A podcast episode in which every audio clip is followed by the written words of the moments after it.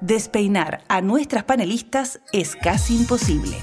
Bienvenidos a Descabelladas, una conversación sin pelos en la lengua junto a Yasna Levin, Alejandra Matus y Mirna Schindler. Un programa presentado por Uchile TV y Radio Universidad de Chile.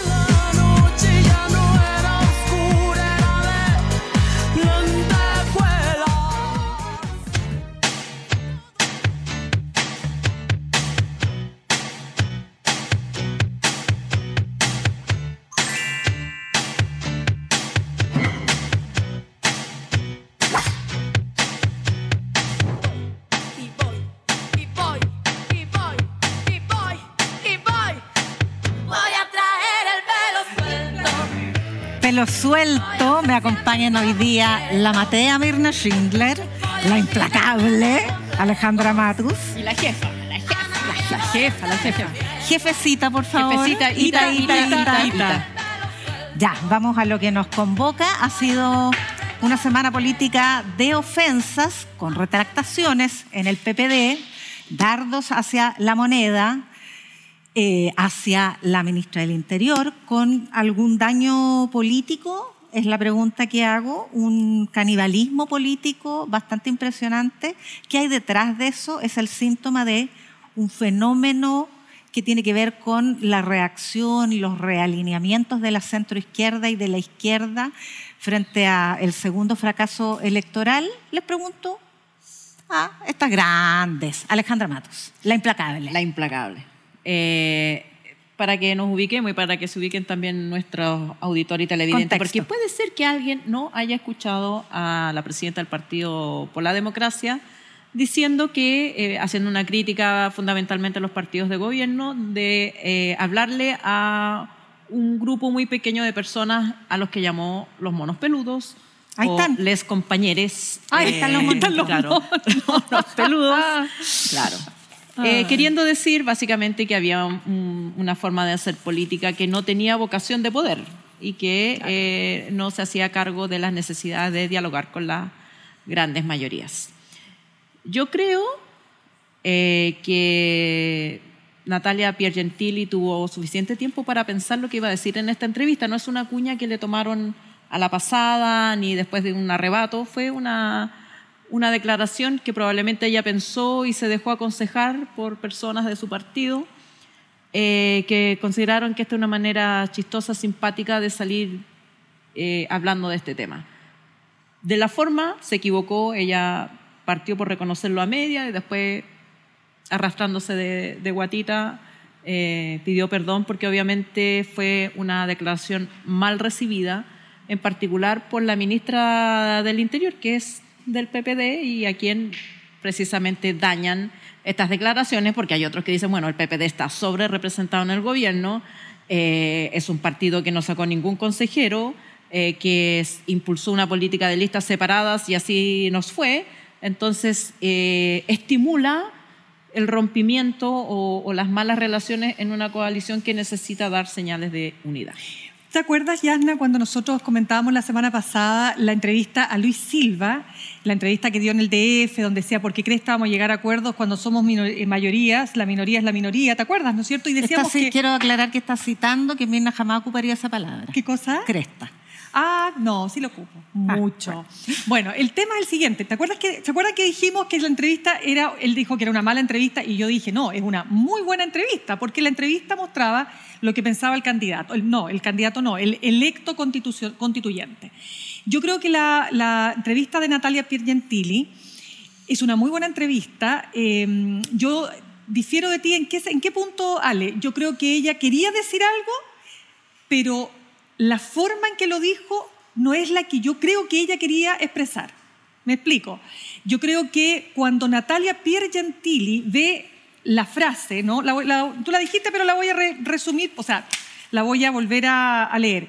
Si les quieres seguir hablando a los monos peludos, yo cuando leí esta frase dije, ay, espérate, ¿quiénes son los monos peludos? Pensé al tiro no hubo Gutiérrez porque dije, súper peludo, digamos, ¿no? Después, al 30%, obviamente el 30% se refiere al eh, porcentaje que todavía apoya el gobierno. En toda la encuesta el gobierno anda entre 30 y 33 Y a les compañeros. Entonces, les compañeros, ¿qué es? Es, eh, a ver, es este lenguaje inclusivo que defiende el Frente Amplio. ¿Para qué? Para integrar a las minorías sexuales. Y ahí yo dije, chu, dije yo, aquí, aquí hay un problema. Porque si el objetivo de ella era que, em, digamos, empujar la autocrítica después de la derrota del 7 de mayo, con esto, tú al final de la entrevista aparte de que dijo otras cosas muy interesantes que después las podemos conversar, te quedas con esta frase desafortunada. Entonces no creo que ella que haya querido hacer y decir esas palabras, fíjate. Pero que ese es mi punto, si no las quería decir, tuvo tiempo suficiente para pensarlo. Yo creo que ella pensó que se iban a recibir de otra manera, que ella pensó que a lo mm, mejor era un pero ¿por qué decir algo que no quieres decir? Porque en, el, contexto de una entrevista pactada. Es que ¿Me permiten? no, sé si fue consciente del, alcance que tenía lo que estaba diciendo, pero tú... ¿Me permiten? Por supuesto. Quiero advertirles que hoy día traje estos avioncitos ¿Para, para que se, se queden callados. Así que la que hable mucho, se lo tira. Listo, venga. Traje varios. Uno. Venga para acá. Dos. A mí me tenés que tirar los tres. Mm. No, ¿También lo hiciste tú? ¿Sí? Pero mira la perfección, por favor. Te pasaste. No, te pasaste. No es nada, o sea, weón, De cuaderno igual que el colegio. No, pero es que, weón, este, este, es el nivel profesional, nivel ingeniero civil. ¿Viste? No, la verdad es que no lo, hizo yo, lo hizo Tomás, nuestro periodista. Ah, ya. Pero bueno. Entonces, ¿qué no, no, no, no. Quiero decir lo siguiente, que eh, más allá de si quiso o no quiso, aquí hay una estrategia, yo en eso coincido con, con Alejandro, hay una estrategia del PPD de diferenciarse que se expresó uh, justamente en las listas separadas y que fracasó. Entonces es muy raro que eh, reincida. Pero más allá de eso, eh, para salir de la ofensa y del... Ah, entre paréntesis, mono peludo, les dicen... No es Hugo Gutiérrez. No es Hugo Les dicen en las asambleas universitarias de algunos campus a ciertas personas, a estos estudiantes un poco ultrones que tienen orgánicas chiquititas pero que se toman la asamblea mm. con discursos bien grandilocuentes. No sé si se acuerdan ustedes de eso. Esos son los monos peludos. ¿Pero son los ultra izquierda? ¿Los sí, monos peludos? Sí, sí. Eh, ¿Qué pasa con anarco? Ese, ¿Qué pasa con estos conceptos? Porque estas minorías identitarias, como se han llamado, particularismos que apuntan a eh, minorías sexogenéricas, pueblos originarios, minorías perseguidas históricamente, etc. Es una crítica que se le hizo a la Convención Constitucional y que se dijo, los grandes universales, las grandes demandas, se perdieron en estos particularismos de pequeñas identidades, comunidades sin agua, en fin, y, eso confundió mucho.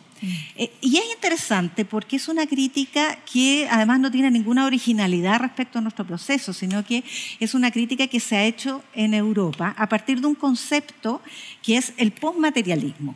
El materialismo se asigna, de acuerdo a esta teoría, a las sociedades de escasez donde no están satisfechas las necesidades básicas. Y el postmaterialismo surge cuando se pasa un desarrollo económico superior y entonces comienzan a la demanda de segunda generación. De, tercera, más bien, pues, de derechos colectivos, qué sé yo. Eh, ¿Y por qué es pertinente? Porque se vuelve a hablar de esta teoría a partir del surgimiento de las ultraderechas en Europa y ya sabemos en, en Chile.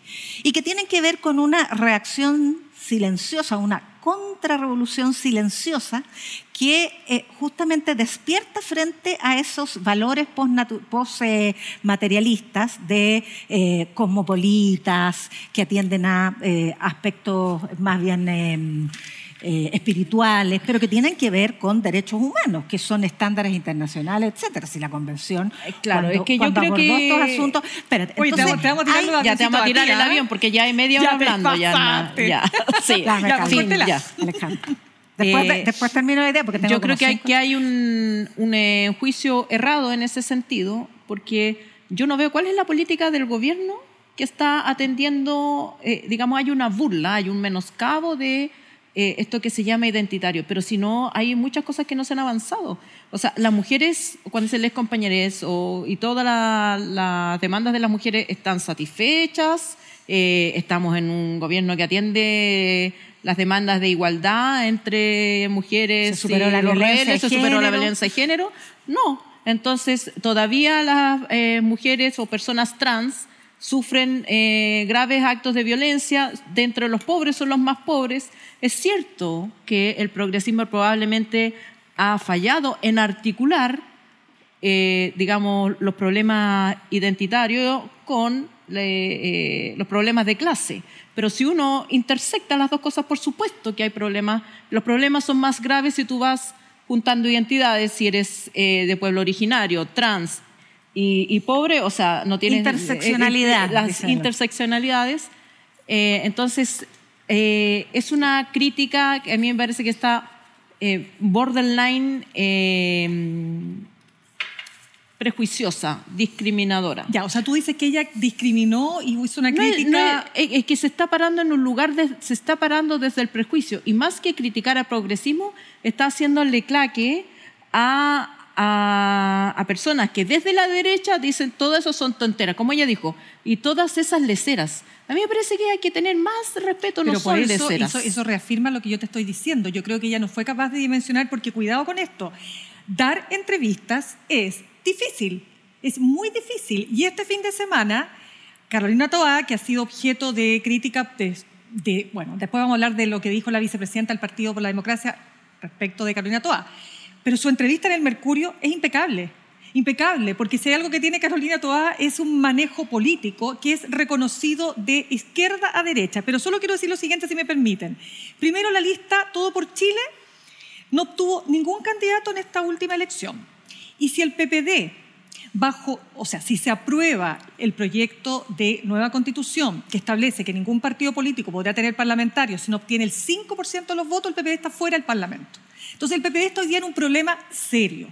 Y este fin de semana hay un consejo, ¿cómo se llama, Yasna? Consejo, consejo General. Consejo General. Entonces, evidentemente que eh, cuando Natalia Pergentili, inspirada por una decisión propia o a lo mejor impulsada por algunos otros militantes que le dieron el tono o le, contribuyeron, ¿no es cierto?, a respecto a establecer un tono crítico respecto de los resultados del 7 de mayo, que está muy bien. O sea, yo creo que efectivamente hay que hacer una crítica de por qué el gobierno obtuvo una segunda derrota. Por supuesto que hay que hacerla.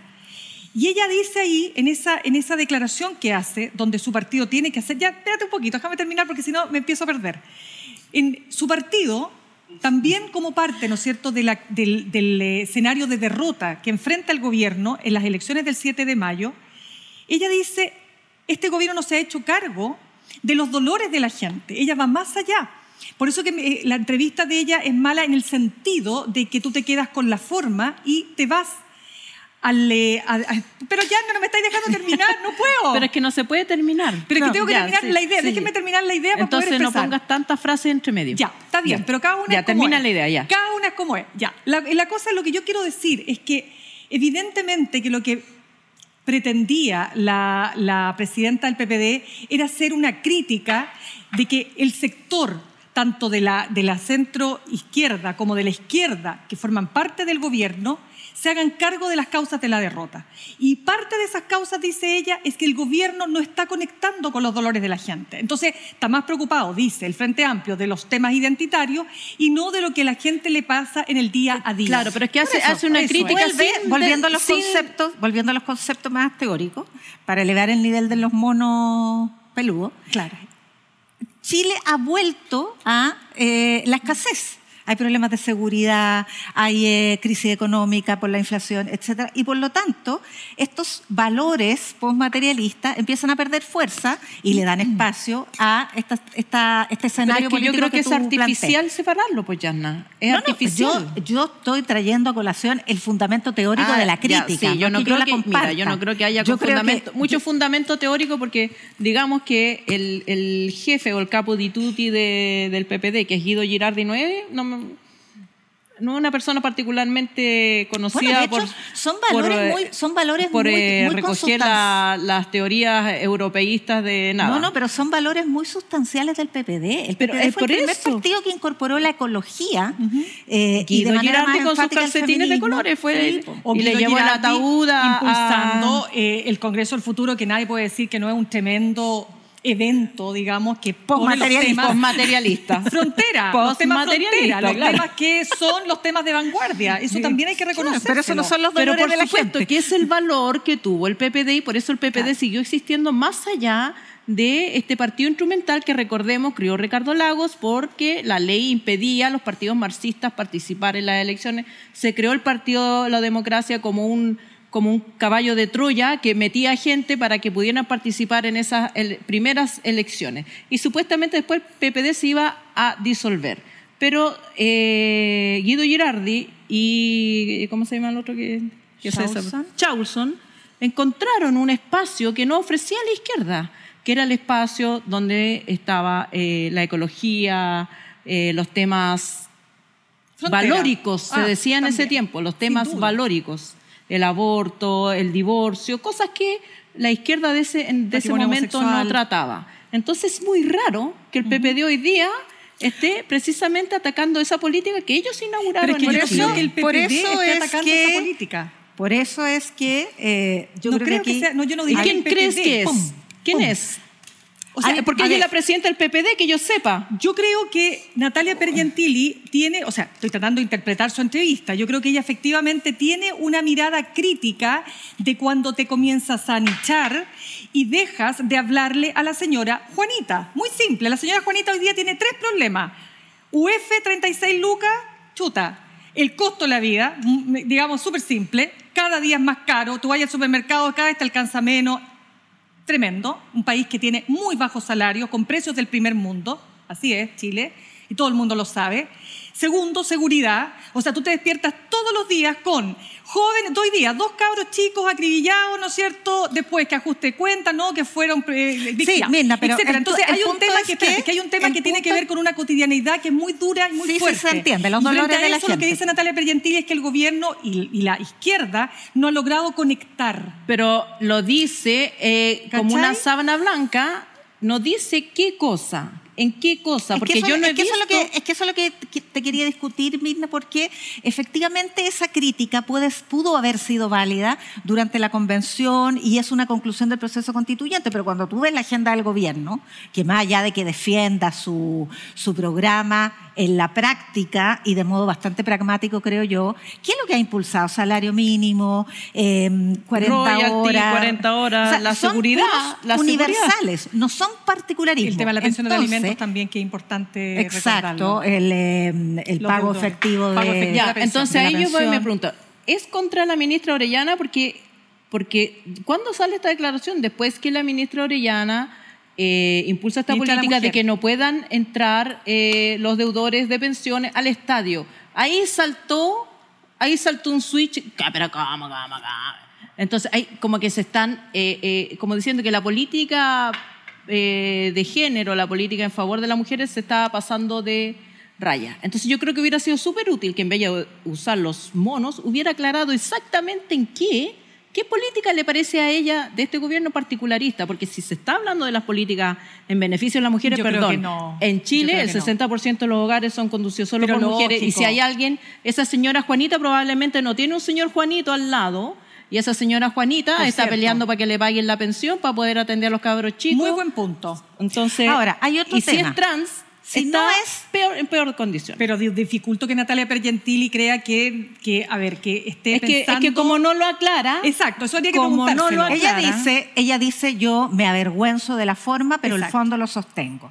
Y el fondo, que podría ser esta crítica real, la verdad es que no lo es porque no existe esa realidad. Ella está apuntando a una realidad que, no, que es una falsa realidad. Entonces, lo que yo interpreto es que aquí hay una desesperación por la sobrevivencia, porque es evidente que estos partidos viejos fueron impugnados dos veces, fueron impugnados en el estallido social y nuevamente fueron impugnados por este populismo de derecha radical. La gente quiere algo nuevo porque ya no cree en los partidos tradicionales. Han sido partidos cartel. Son partidos que, como concertación y como derecha tradicional, se alternaron sobre la base de la sobrevivencia en la burocracia del Estado.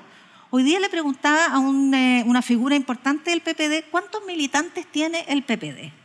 Y me dijo, mira, tenemos un poquito más de 20 alcaldes, hay tantos militantes como funcionarios PPD trabajan en esas municipalidades. Está exagerando el concepto, pero efectivamente esos son los partidos cartel. Son partidos que solo sobreviven en torno a la burocracia pública, a los recursos públicos y son colusiones además. Recuerden que finalmente Chile Vamos y la concertación costaba mucho diferenciarlos y esa era una de las críticas, porque no había un proyecto de transformación y eso fue lo que se impugnó y ahora se vuelve a impugnar. Y son partidos que están muriendo, que no van a alcanzar el umbral del 5%, sé que se implementa esta reforma. Ya, pero perdón, no solamente el estallido, convengamos que es el comité de expertos, que no vamos a decir que no son ningunos ultronios, ni salieron, ni son monos peludos de las facultades universitarias, los que están estableciendo este límite del 5%.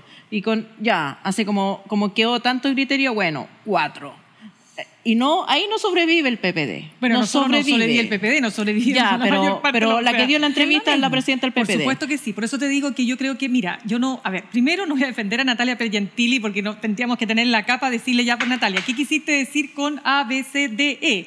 El tema es que cuando uno explica, se complica y por lo tanto, por eso digo que dar entrevistas es difícil. Tú puedes tener mucha experiencia política y te puedes equivocar también y tenemos sendos ejemplos de traspié que se producen cuando tú crees que el periodista es tu amigo, cuando empiezas a relajarte demasiado, cuando te estáis tomando el cafecito, el tecito y empezáis a hablar de más, bla, bla, bla. Entonces, eso creo que le pasó la cuenta a Natalia Pergentili y lamentablemente no vamos al fondo de la entrevista cuál era la crítica que ella quería hacer, sino que nos quedamos con una parte de su entrevista que es lo que ha generado la polémica toda esta semana.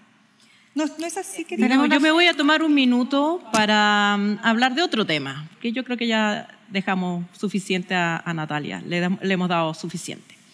El tema de Elisa Loncón.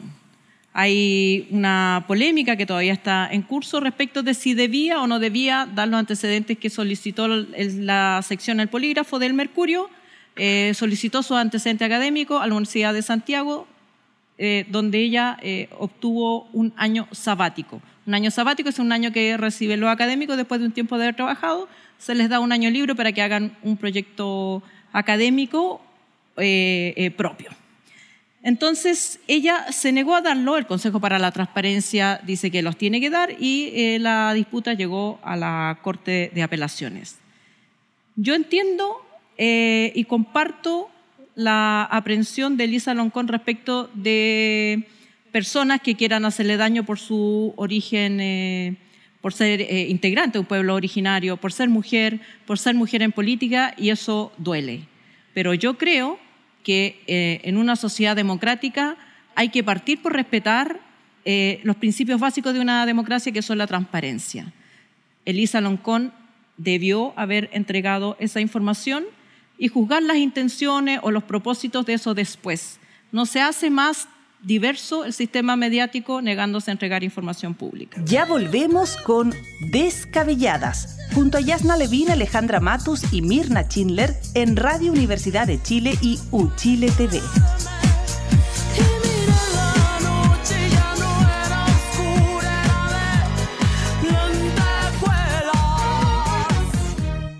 Estamos de vuelta en Descabelladas, un programa presentado por Uchile TV y Radio Universidad de Chile, junto a Yasna Levin, Alejandra Matus y Mirna Schindler.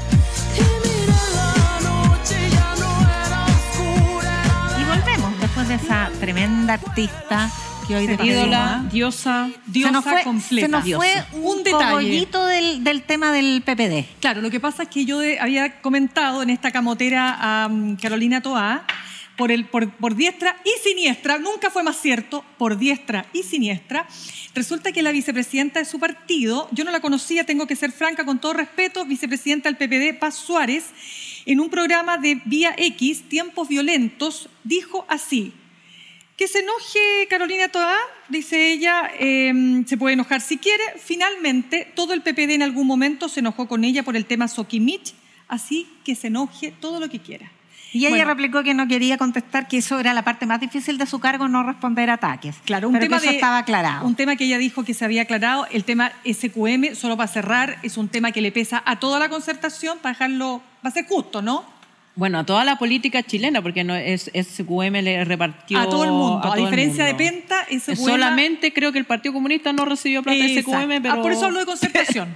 el Frente Pero, pero y derecha, no, existía todavía. Está bien. Concertación y derecha. Concertación y derecha. Ya, tenemos que pasar. Pero para dejarlo claro, para que no vaya después de que pasar, Tenemos que pasar a un nuevo tema, porque la Comisión de Expertos está a toda máquina en el plenario sesionando. Ayer despacharon eh, todo el capítulo de eh, fundamentos del orden constitucional, Estado social de derecho, la polémica que hay en, ese, en torno a ese tema. Y ahora están justamente viendo el segundo capítulo del anteproyecto de eventual nueva constitución, que son los derechos fundamentales. Y ahí también se espera mm, eh, superar algunas diferencias. La verdad es que han llegado con los acuerdos ya establecidos.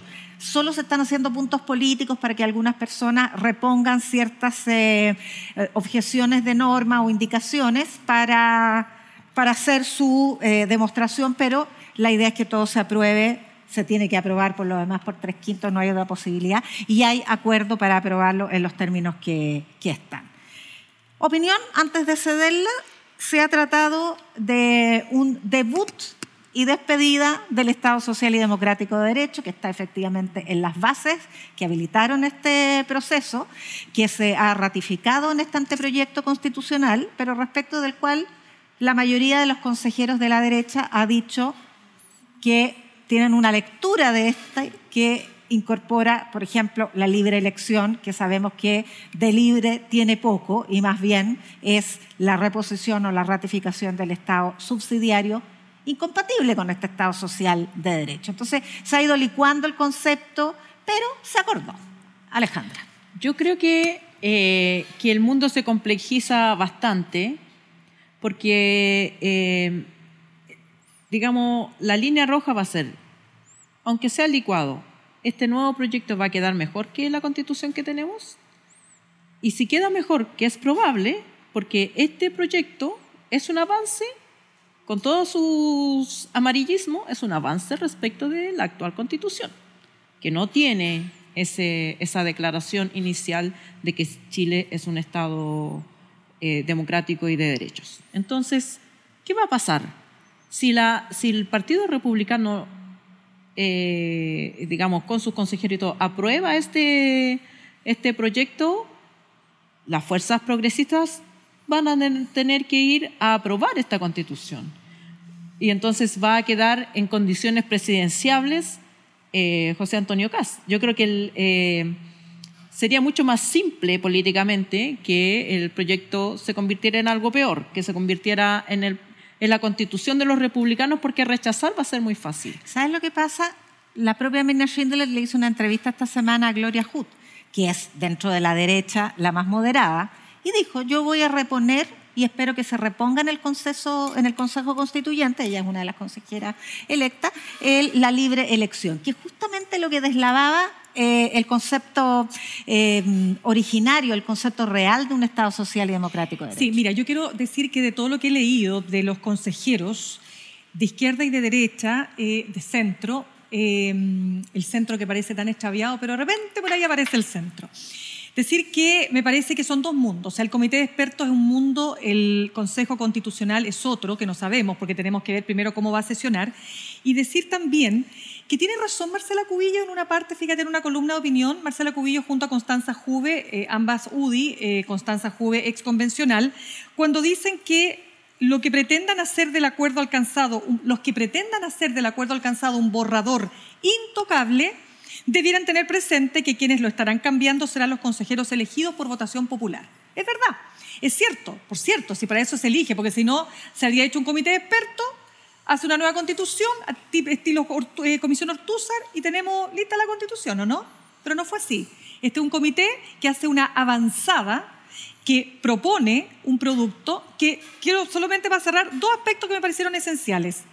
El anteproyecto parte, punto uno, la dignidad humana es inviolable y la base del derecho y la justicia. Punto dos, Chile se organiza en un Estado social y democrático de derecho. Me parece que esos dos puntos son súper relevantes. No, yo creo que es muy meritorio lo que se ha acordado, además es francamente destacable eh, y sorprendente que esto signifique un acuerdo desde el Partido Comunista hasta republicanos, que en el comité de expertos tiene a Carlos Frontauro, que por lo demás no es militante del Partido Republicano, es su representante allí, es el único, eh, y ha tenido esa muñeca política que Alejandra dice es necesaria para que los republicanos se proyecten políticamente.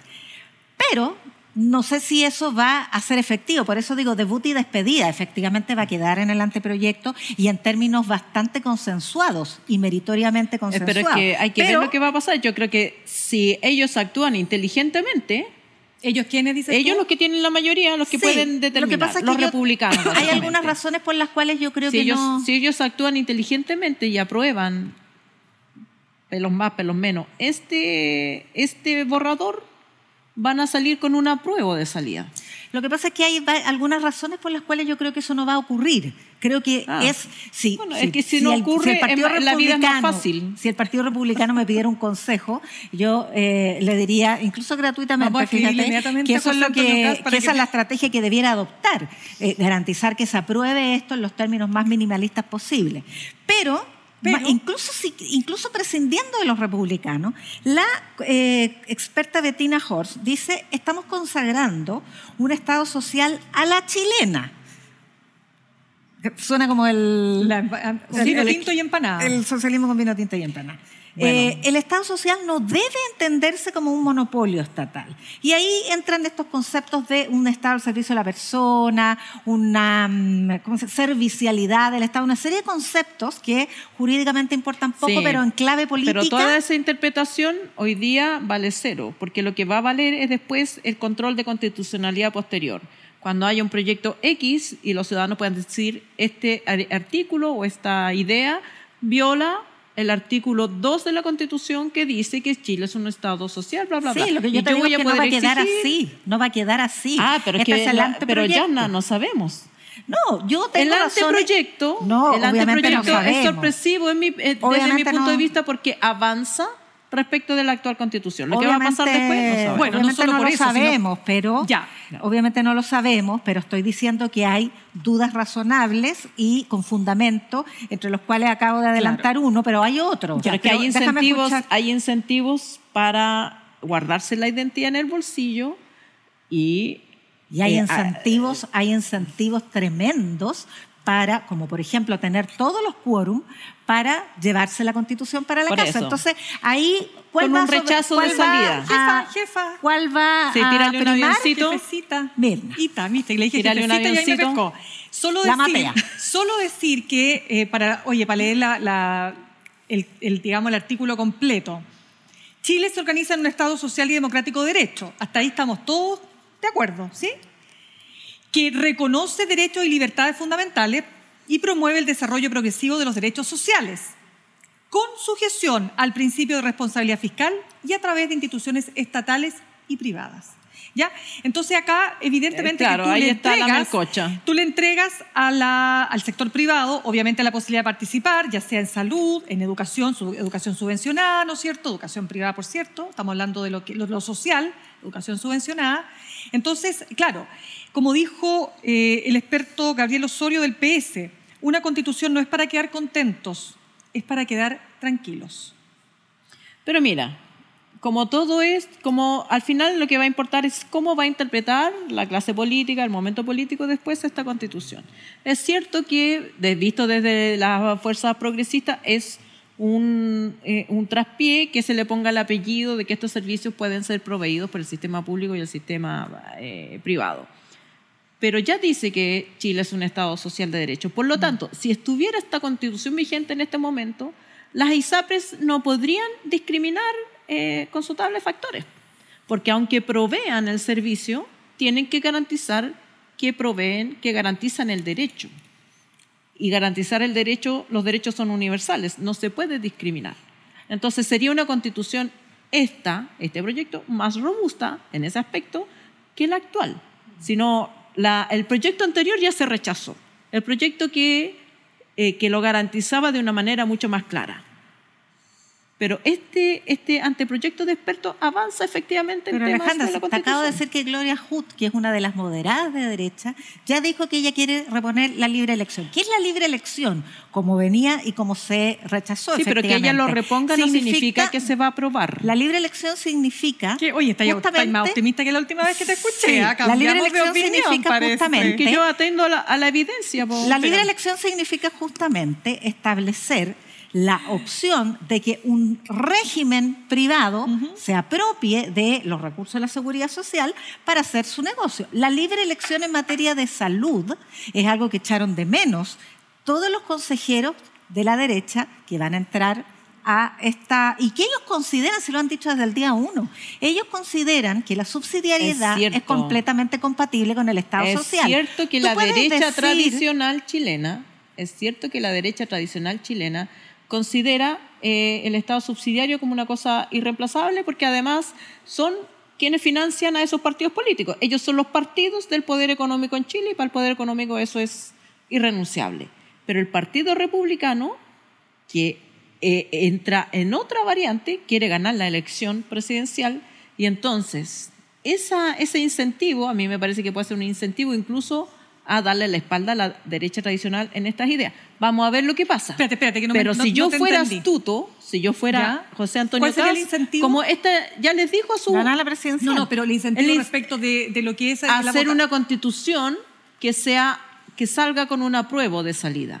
Y por lo tanto están dispuestos a renunciar a determinadas... A determinadas cosas que, que son importantes para el sector, especialmente para la derecha tradicional. Eso depende del diagnóstico que hagan republicanos y la derecha. Hasta ahora lo que yo he escuchado es, por ejemplo, el eh, miércoles pasado lo comenté, el documento de Pablo Longueira, que es tan exultante en la interpretación de los resultados que piensa que aquí ya está consolidada la mayoría del 60% para hacer lo que el sector que aparece representando ese 60% vuelva a lograr el apoyo. Yo también pienso que están equivocados, creo que depende de los términos, pero hay medios de comunicación detrás, hay recursos detrás.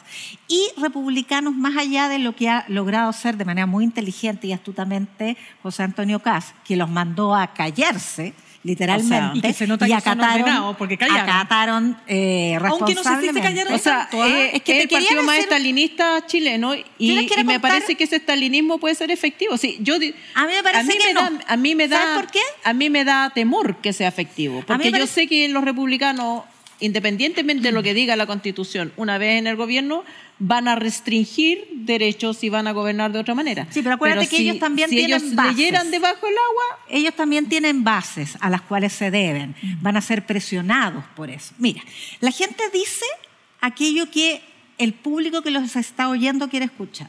Y yo me encontré con un podcast del el diario El Libero, que conocemos en un medio de comunicación digital de eh, una derecha bien dura, y es un programa que conduce Marcela Cubillos, donde está también Gonzalo Arena, un exdiputado de la UDI, que también, no sé si ya ingresó a Republicanos, pero al menos se salió de la UDI por el ala derecha. Pero espérate, Marcela e Cubillos sigue en la UDI, ¿no? E no, ya, se, salió hace mucho ah, tiempo, porque consideraba que la UDI no era suficientemente de derecha.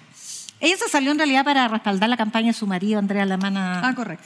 Pero en ese podcast estaba también invitado de manera especial el consejero Luis Silva, que ya sabemos tuvo su primer traspié lengual. De, eh, y después se dio una vuelta a carnero. Y se dio una vuelta a carnero. Pero aquí hablan con mayor... Eh, Libertad, soltura. Son más genuinos porque se sienten con un público ad hoc a su pensamiento. y entonces se van de lengua, se van de lengua. Cuidado los del libro que la Yana no está. Mm. La, la mirando ahí el libro. ¿ah? la Yana lee todo y la todo como tiene que sí, ser. como tiene que pues. ser nomás posible. o sea, la más matea aquí, perdóname, es la matea. Pero algo, algo trato de hacer. No, pero el libro no lo consulto tanto como tú, te voy a decir. el Mercurio me lo leo todos los días. Es trabajo de inteligencia. Pero en ese podcast hay, eh, sale a colación, no lo anoté textual, pero lo dice tanto Arenas como el propio Luis Silva. ¿Qué dicen? Y dicen, los valores del 30% de la izquierda no son democráticos. Aquí hay una negación del ah, otro que también es una parte eh, muy descriptiva de este tipo de derecha populista radical, que es la negación de la izquierda, ser los antagonistas de la izquierda y anular a la izquierda como un sujeto que no es democrático.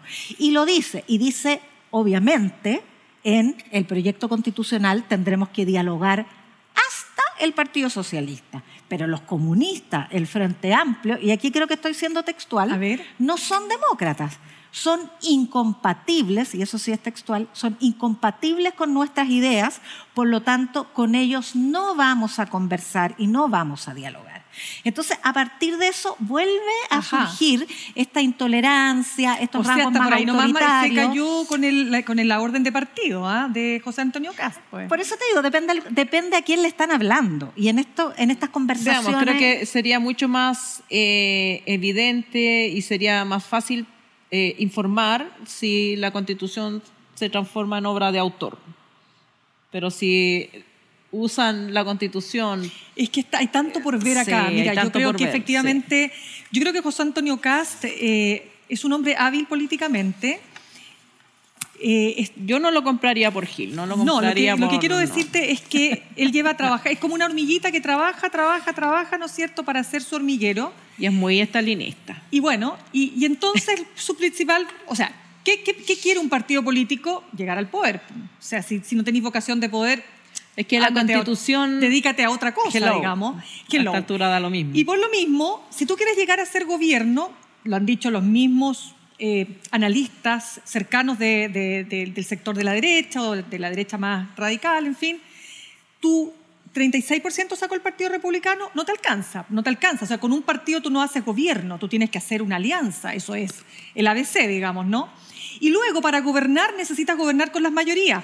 La democracia cristiana gobernó sola con el 40%. Pero eso no está tan lejos. Perdona, me estás hablando de, de la 60, pero ya no, por a lo que, lo que único que necesita hacerse elegir. Pero si es la tradición histórica. No, pero espérate, pero es que ese, mundo ya no existe, pues ya, ¿no? O sea, hoy día un partido no podía gobernar por sí mismo, o sea, porque además necesitan las grandes mayorías. No necesita las grandes mayorías. Sí, necesita las grandes mayorías. Necesita hacerse elegir.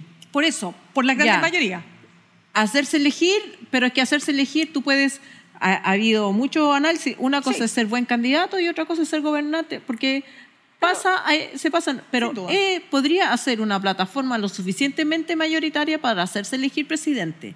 Lo que pase de ahí después es otro cuento.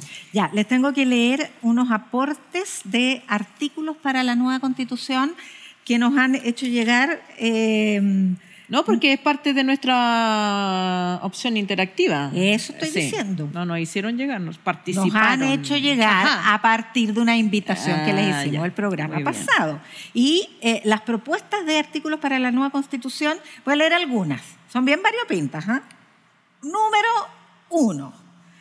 No se usará ninguna creencia religiosa para respaldar o justificar acciones en el quehacer público eh, y político. Propuesta número dos. Los medios de comunicación tendrán un carácter público. Propuesta número tres. El Estado garantizará el derecho a la educación sexual integral, la planificación familiar y el aborto seguro, libre y gratuito. Eh, ¿Alguna otra cosita? me anoto. El Estado velará por la libre elección de todos los bienes y servicios, incluyendo la educación, salud, y promoverá el fortalecimiento de la empresa privada. Es tu tesis, Bettina Horst. Y por último, artículo quinto o quinta propuesta. Todo servidor o servidora pública, al igual que su familia, deberá estar sujeta a los servicios públicos de salud y educación. Bueno, y como diría cualquier medio, las eh, declaraciones de las personas que están acá no representan necesariamente lo que opina el tampoco, medio. Tampoco Ni siquiera me representan a mí misma. Por ejemplo. Mis opiniones no me representan a mí misma. Yo sé que tú quieres cerrar o no, pero me parece que quedó una cosita pendiente, que tú dijiste algo que yo creo que es importante aclarar. Tú hablaste de la libre elección. Y yo creo que hay que saber explicar esto, porque cuando todas las personas les hablas de libre elección, todo el mundo dice, por supuesto, yo quiero tener libertad para elegir. Y todos queremos. Entonces, creo solamente especificar que la libertad de elección, que puede ser un valor muy valorable, universal y atendible, en el país en el que todos habitamos, está sujeto a esto que se llama bolsillo. ¿No? Así para, decirlo en simple. Si usted quiere tener libertad de elección, perfecto. Cómprela. Pero cuando uno dice, yo voy a elegir el colegio donde van mis hijos, hablando de colegios privados, que va el 7% de los, de los niños, niñas y adolescentes va a colegios privados en Chile, para que ustedes sepan, usted necesita algo que se llama billetera. Si usted quiere mandar, o si usted quiere tener una, una salud privada, eh, con una buena ISAPRE, con una buena clínica, eso cuesta mucha plata. Entonces, básicamente, qué bueno que haya libertad de elección, pero no olvidar que en Chile esa libertad tiene que ver con cuánta plata tiene usted en la billetera. Absolutamente. Todo es, para dejarlo súper claro. Es una manera de edulcorar, es una manera de edulcorar el negocio y la mercantilización de la seguridad social. Y por eso esto se debatió respecto de la salud. Y la libertad de régimen, no de, no de mm, prestadores de salud, sino que de régimen. O sea, ¿quién se queda con la plata de la cotización? Y en el caso de la salud, no solamente apenas el 15% tiene esa libertad de escoger, sino que una vez que escoges, te quedas prisionero de tu plan de salud, porque si cumples más años, si tienes cargas, si te, em, enfermas, pasas inmediatamente a ser un cotizante cautivo. También hay una distorsión respecto del, eh, del tema de la propiedad todos y todas somos propietarios del Estado, porque todos pagamos impuestos. De hecho, pagan más impuestos proporcionalmente los pobres que los ricos. Entonces, el Estado nos pertenece y el Estado nos tiene que garantizar a todos derechos mínimos, salud, educación, vivienda digna. Y por lo tanto, cuando uno defiende esos derechos, también está defendiendo el derecho a la propiedad, porque no puede ser que yo, que pago impuestos en este país, no tenga derecho a esos mínimos básicos.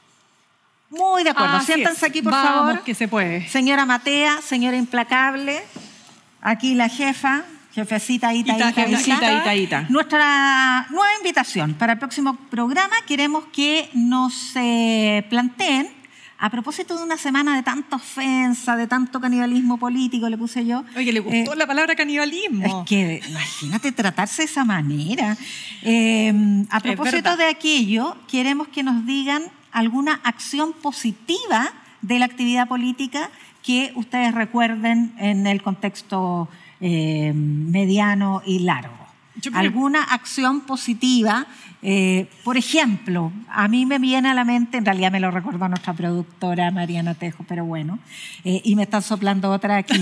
Pero, no tiene para qué ser tan honesta, oiga. Sí, en televisión. ¿Tú crees que pasó piola? Pasa y piola. Pasa ya, entonces, a mí se me ocurrió.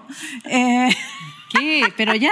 Ya, pues como yo, ¿viste? Que te das vuelta y vuelta. Eso te pasa por criticarme. El, em, Chile crece contigo, una política pública ah. de la, del segundo mandato de, la presidenta Bachelet. Fue muy Sonrisa de mujer también. Esa fue de Luisa Durán. Luisa Durán. Oye, la PGU, para ser justo, la PGU. De Piñera. De Piñera, dos, PGU, pensión garantizada universal. Con fuerza, pero sí. Ya, pero Oiga, no le, usted tiene que ponerle la casita, ¿no? Eh, yo creo que acción eh, positiva de la política fue la original concertación de partidos por la democracia para hacer la campaña del no contra la dictadura. Campaña de vacunación, yo van a decir que la, que, pero yo creo que, porque a mí me gusta el equilibrio, campaña de vacunación que fue exitosa bajo el gobierno de Piñera II. ¿Sí o no? Y que ha guateado harto esta última. O sea, ¿quién se ha vacunado? Yo me tengo la, la, quinta. ¿Tú tienes la quinta? Por supuesto que sí. ¿La quinta? La bivalente. No, no, tengo la bivalente. Te la he no. ya. Uh, ya. no haga como la implacable, que en esta materia se ve bastante. Es que yo soy joven, no la necesito. No, se necesitamos las dos. Entonces, ya. La quinta dosis es la bivalente y es súper importante para poder mantener controlada la pandemia de eh, el coronavirus. lo que yo necesito es que la Constitución incorpore la política de cuidados y el trabajo doméstico remunerado. Se rechazó ayer, ¿eh? Se rechazó, por eso lo repongo, repongo esa moción, porque si no, las mujeres siempre vamos a estar atrás y no tenemos tiempo ni para vacunarnos ni para muchas cosas. Así que, Entonces, no se olvide, háganos su propuesta de algún recuerdo o algo que le haya marcado. Política pública buena. Una política pública positiva para salir de este de los monos peludos. De, los monos peludos. Aunque yo soy bien peluda, Y les compañeros. ¿Eres pelúa? Sí. Oye, tengo una depiladora súper buena. Va a la casa. No, pero ahora que estoy vieja me he puesto menos pelúa, pero cuando era joven, Sí, se caen con los años. Tú sabes que con los años se caen los pelos. Se caen los pelos. A mí una tía me decía, se caen los pelos que uno quiere que se mantengan y salen pelos nuevos que uno no quiere. En los hombres todo lo contrario, con los años más peludos. Ya, pelúa, monas pelúa. Recuerden, cuando baja, suben los pelos, me preguntéis más. Recuerden nuestros seguidores, no se olvide sintonizarnos en eh, uchiletv.cl, Radio Universidad de Chile, en YouTube, en nuestras redes sociales. En Spotify. Y Spotify. Podcast en Spotify, el programa en YouTube. Ya sabe, si no busca, no, se, encuentra. Nos vemos el próximo miércoles a las 9 de la noche como todas las semanas. Chao. Ya,